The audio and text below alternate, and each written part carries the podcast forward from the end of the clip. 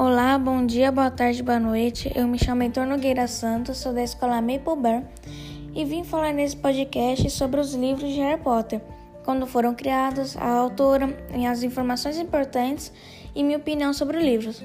Bora lá? A saga de Harry Potter foi lançada em 1997 por Jane Rowling, mais conhecida como JK. Nasceu dia 31 de julho em Eight, atualmente tem 55 anos.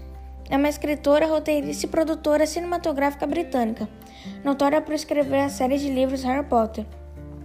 Os livros ganharam uma popularidade mundial, recebendo múltiplos prêmios e vendendo mais de 500 milhões de cópias, se tornando a série literária mais vendida na história. Mas aí você se pergunta: o que inspirou ela a fazer esses livros? O que inspirou, segundo ela, foi num flash. Começou a imaginar um menino que não sabia que era um bruxo e foi para uma escola de magia. Essa foi a base para começar a pensar como era a escola de magia, como ele ia ficar lá e acabou se animando com a ideia e decidiu escrever um livro.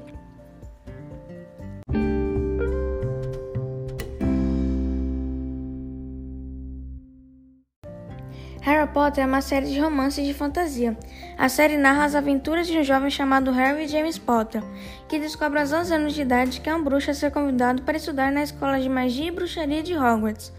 O arco de história principal diz respeito às, às amizades de Harry com os outros bruxos de sua idade, como Ronald Weasley e Hermione Granger, e também com o diretor de Hogwarts, Albus Dumbledore, considerado o maior dos magos, que tem seus conflitos com o bruxo mais temido, chamado Lord Voldemort, que pretende se tornar imortal, conquistar o mundo dos bruxos, subjugar as pessoas não mágicas e destruir todos aqueles que estão em seu caminho, especialmente Harry Potter, a quem ele considera seu maior rival.